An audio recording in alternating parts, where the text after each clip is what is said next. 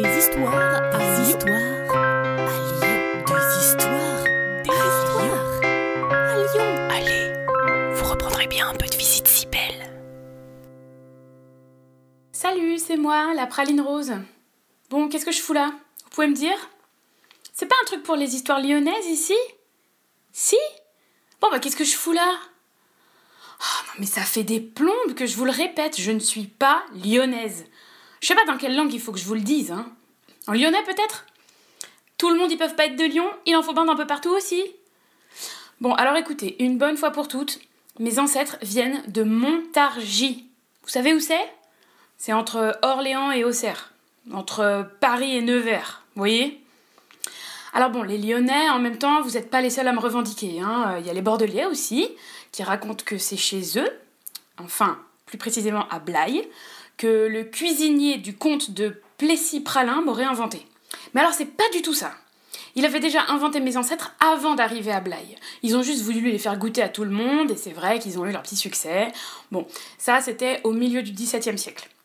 C'est l'histoire de mes ancêtres, hein. Et au début, ils étaient marrons. Enfin, couleur caramel. Vous voyez quoi. Moi, par contre, la version plus évoluée que mes ancêtres, c'est-à-dire rose, je suis mentionnée en 1751 par l'encyclopédie de Diderot et d'Alembert. Et ouais, grâce à de la cochenille, de la pierre d'Alain et de la crème de tartre, je suis rose. Beaucoup plus classe que mes ancêtres marrons. Enfin, pardon, caramel.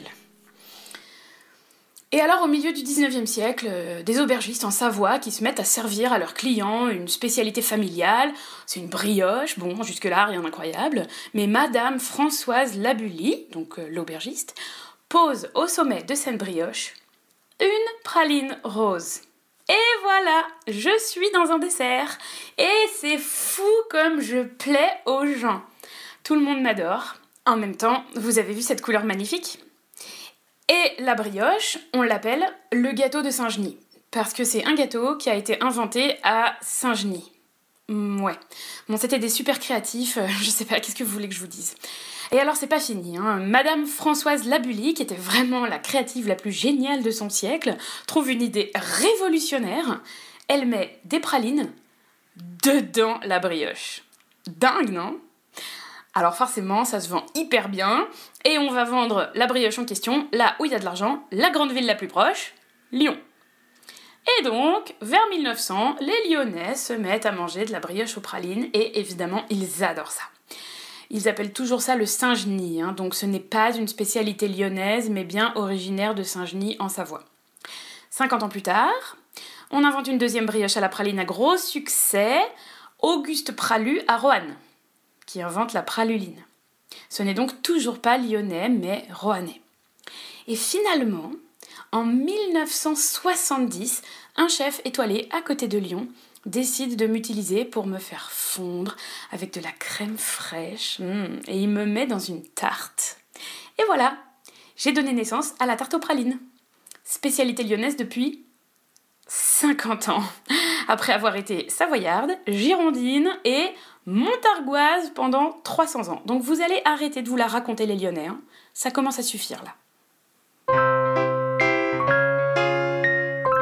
Vous reprendrez bien un peu de visite si belle.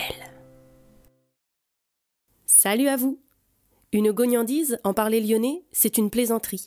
Ce podcast d'histoire, de légendes et de gognandises lyonnaises est proposé par les Visites Cybelles, visites théâtralisées et comptées à Lyon.